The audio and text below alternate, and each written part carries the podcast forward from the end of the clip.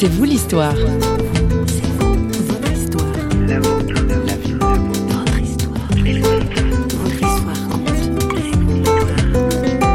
Alors quand j'étais petite, mon rêve était de devenir éducatrice spécialisée, d'être à côté de jeunes en difficulté ou d'adultes en difficulté. Ça, c'était mon rêve. Je n'ai jamais imaginé que j'allais euh, être atteinte d'un cancer, euh, surtout qu'en plus dans ma famille, il n'y a pas du tout d'antécédents. Donc vraiment, non, ça, je ne m'y attendais pas du tout. Je pensais que c'était fait pour les autres, mais très certainement pas pour moi. C'est vous l'histoire vous présente Agnès Baroncini. Cette Française d'une quarantaine d'années affiche un sourire sans limite. Au-delà d'un parcours atypique, elle est aussi une femme éprouvée dans sa santé. Elle le raconte du reste dans Mon cancer, entre combat et découverte, un livre paru aux éditions BLF Europe. Un livre, c'est bien, mais au micro, c'est encore mieux. François Sergi l'a rencontré. Mais avant d'en découvrir plus, un mot sur sa maladie. Elle souffre d'une forme de cancer très rare. Seuls 15 cas sont référencés dans le monde. Alors, un cas désespéré, Agnès Baroncini? Vous vous êtes posé des questions que tout le monde se pose aussi à cette occasion, et notamment pourquoi moi? Hein Ah oui, ça a été euh, la question euh, quand je suis sortie euh, de la clinique et que je rejoins une amie pour ma convalescence. Je crois que la première chose que je lui ai dite quand je suis arrivée, je suis tombée dans ses bras en pleurant, et, et ça a été un cri. Pourquoi moi? Pourquoi? Qu'ai-je fait pour que cela m'arrive Ah oui, ça a été la question au départ, oui. Et alors, elle a eu la, le courage, je dirais, elle a osé vous, vous renvoyer une, une, autre question. Hein. et ça, ça a été terrible parce que nous avons un peu discuté et au bout de quelques minutes de discussion, elle me regarde et elle me dit Mais pourquoi pas toi, en fait? Pourquoi pas toi? Pourquoi toi tu serais plus épargné que quelqu'un d'autre? Ça, cette question-là, on se la pose pas. Hein. Ah oui, et ça, on se la pose pas. Et j'étais, mais je dois dire, sidérée et, sans voix pendant un instant. Et ça a permis, alors après, euh, on en a bien entendu discuter, et ça a permis de faire une réflexion là-dessus et de me dire, mais pourquoi?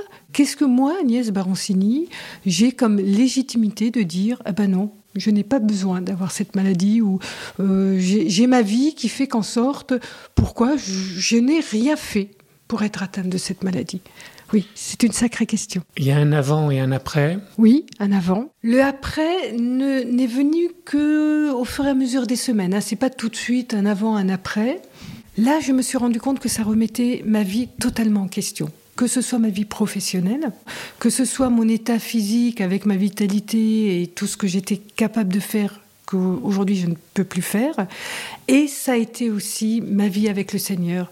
Je veux dire, j'étais chrétienne avant d'être touchée par la maladie, mais je dirais que j'avais peut-être une relation avec le Seigneur euh, qui était ce qu'elle était, hein, mais très certainement pas aussi profonde et aussi intime que ce que j'ai pu avoir pendant cette, toute cette traversée. Et donc, le, le après, c'est plus du tout pareil. Quoi. La relation après, ça aurait pu être sans, sans le Seigneur. Enfin, ça aurait, pu, aussi casser la relation. Ça aurait pu casser la relation, et là, ça l'a renforcé. Ça a donné une intimité avec le Seigneur euh, où vraiment, je, j'ai envie presque de dire merci Seigneur d'avoir permis à ce que je traverse cette épreuve pas, bien entendu, je crois qu'il faut bien me comprendre. Hein. il ne faut pas chercher la maladie pour la chercher. Si c'était à refaire, non. Euh, voilà, non, faut pas, euh, Faut, faut, pas rechercher l'épreuve ou la maladie pour ça.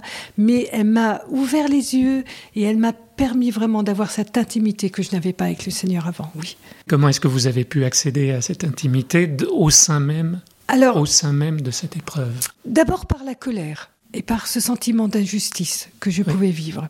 Ça a été, entre guillemets, les coups de gueule contre Dieu, quoi. Et petit à petit, le Seigneur est venu me retrouver là où j'étais. Il m'a dit Moi, je comprends ta colère. Mais il m'a dit Mais si tu restes sur ta colère, tu t'en sortiras pas. Voilà.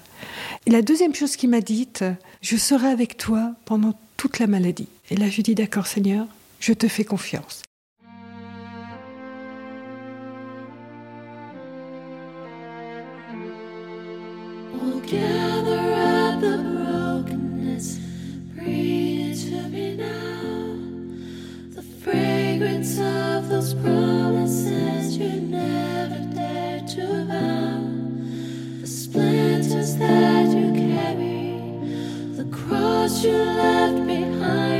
Come, healing of the body, come, healing of the mind, and let the heavens hear it, the penitential hymn. Come, healing of the spirit, come, healing of the limb. Behold the gates of mercy arbitrary space, and none of us deserving the cruelty or the grace. Oh, solitude of longing, where love has been confined, calm healing of the body, calm healing of the mind. Oh, see the darkness yielding that tore the light reason, come healing of the heart.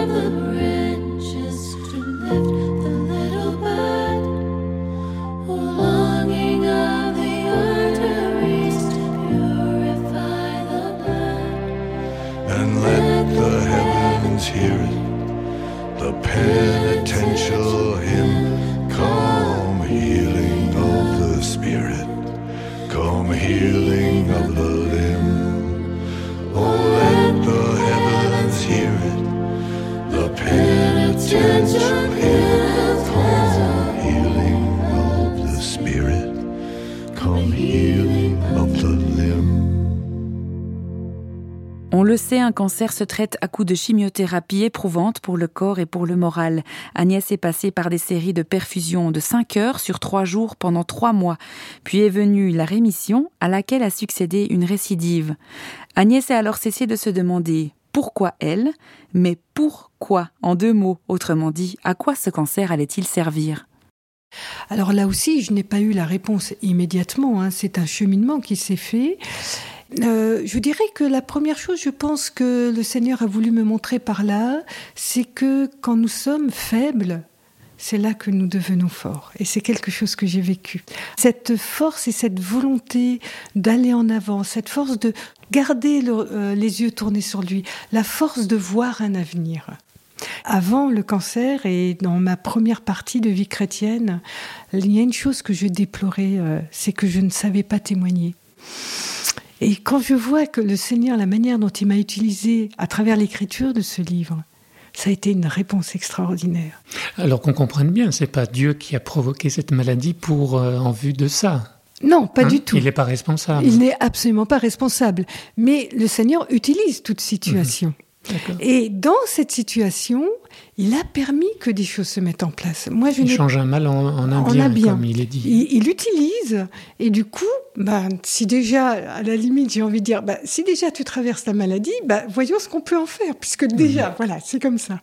Enfin, il y a eu plein de choses qui se sont mises en place et, et aujourd'hui, euh, témoigner n'est plus pour moi un poids comme j'avais, où je me sentais tiède, où je me sentais pas capable. Parce que là, j'ai compris que le Seigneur, quand il veut que nous fassions quelque chose pour lui, il nous donne les moyens. Et ça, c'est aussi quelque chose que j'ai compris à travers la maladie, entre autres.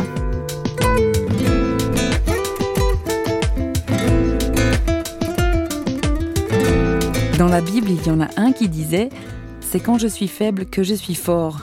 Oui, vous avez bien entendu, c'est quand je suis faible que je suis fort. Mais attention, celui qui parle ainsi, c'est l'apôtre Paul, et il tire sa force de plus haut et de plus grand que lui, de ce Dieu qui un jour lui a dit Ma grâce te suffit, car ma puissance s'accomplit dans la faiblesse. Tout un programme, n'est-ce pas?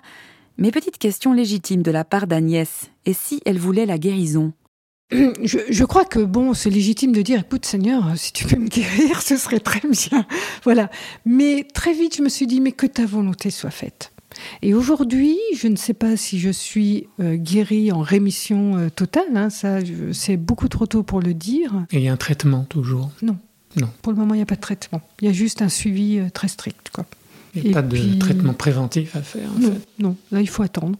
De voir Donc en fait, la récidive, elle est. Elle peut arriver à n'importe quel moment. Quoi. Ou pas. euh, ou pas.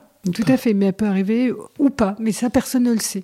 Mais je sais aussi que si je dois repasser par là, je sais que le Seigneur sera toujours à côté de moi. Puis vous dites dans votre ouvrage que la guérison physique, c'est pas l'essentiel en fait, Voilà. pour vous. hein. Tout à fait. D'abord la guérison physique. Bon, c'est bien. hein, je crois qu'il faut pas. Si on peut être guéri, c'est très bien. hein. Il m'a d'abord guéri sur le plan spirituel, sur le plan émotionnel. Là, il y a eu des guérisons qui ont été faites pendant ce- cette période-là. Et la deuxième chose, c'est que effectivement, si la guérison physique ne se fait pas, je sais aussi et j'ai cette espérance d'être auprès du Seigneur après la mort. Et ça, pour moi, c'est aussi une source de joie.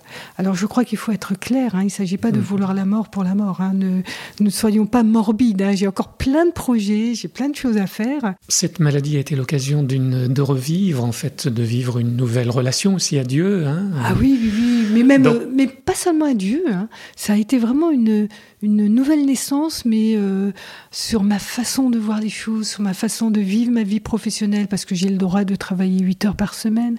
Donc euh, j'ai eu un patron euh, qui a accepté de revoir mon poste, mais C'est un changement de vie complet. un changement de vie complet, un changement de rythme, une possibilité aujourd'hui de faire des choses pour le Seigneur parce que j'ai le temps alors que alors avant j'avais pas le temps, des relations avec les autres complètement différentes, l'approche avec les autres complètement différente. Non, c'est un bouleversement total. hein. Il y a vraiment un avant et un après, hein, comme on dit. hein.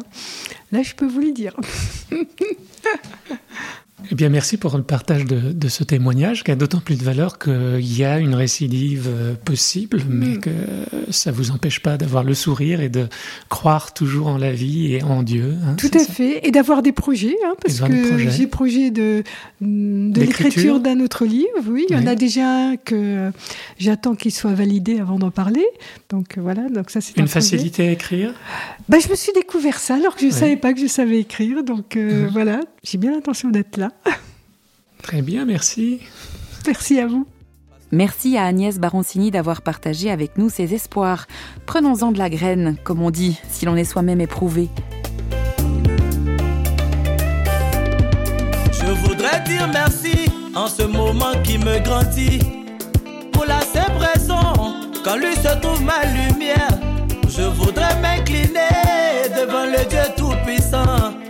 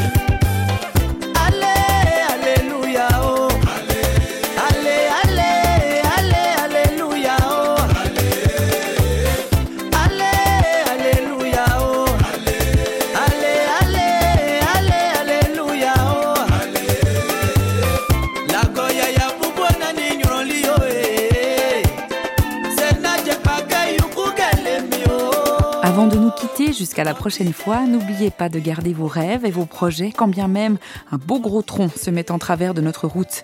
Adieu, rien n'est impossible, disait l'autre. Je vous rappelle encore le titre de l'ouvrage d'Agnès Baroncini, Mon cancer, entre combat et découverte aux éditions BLF Europe. Cette émission vous a été proposée par Radio Réveil. Au plaisir de vous retrouver sur parole.ch et sur notre page Facebook. À plus!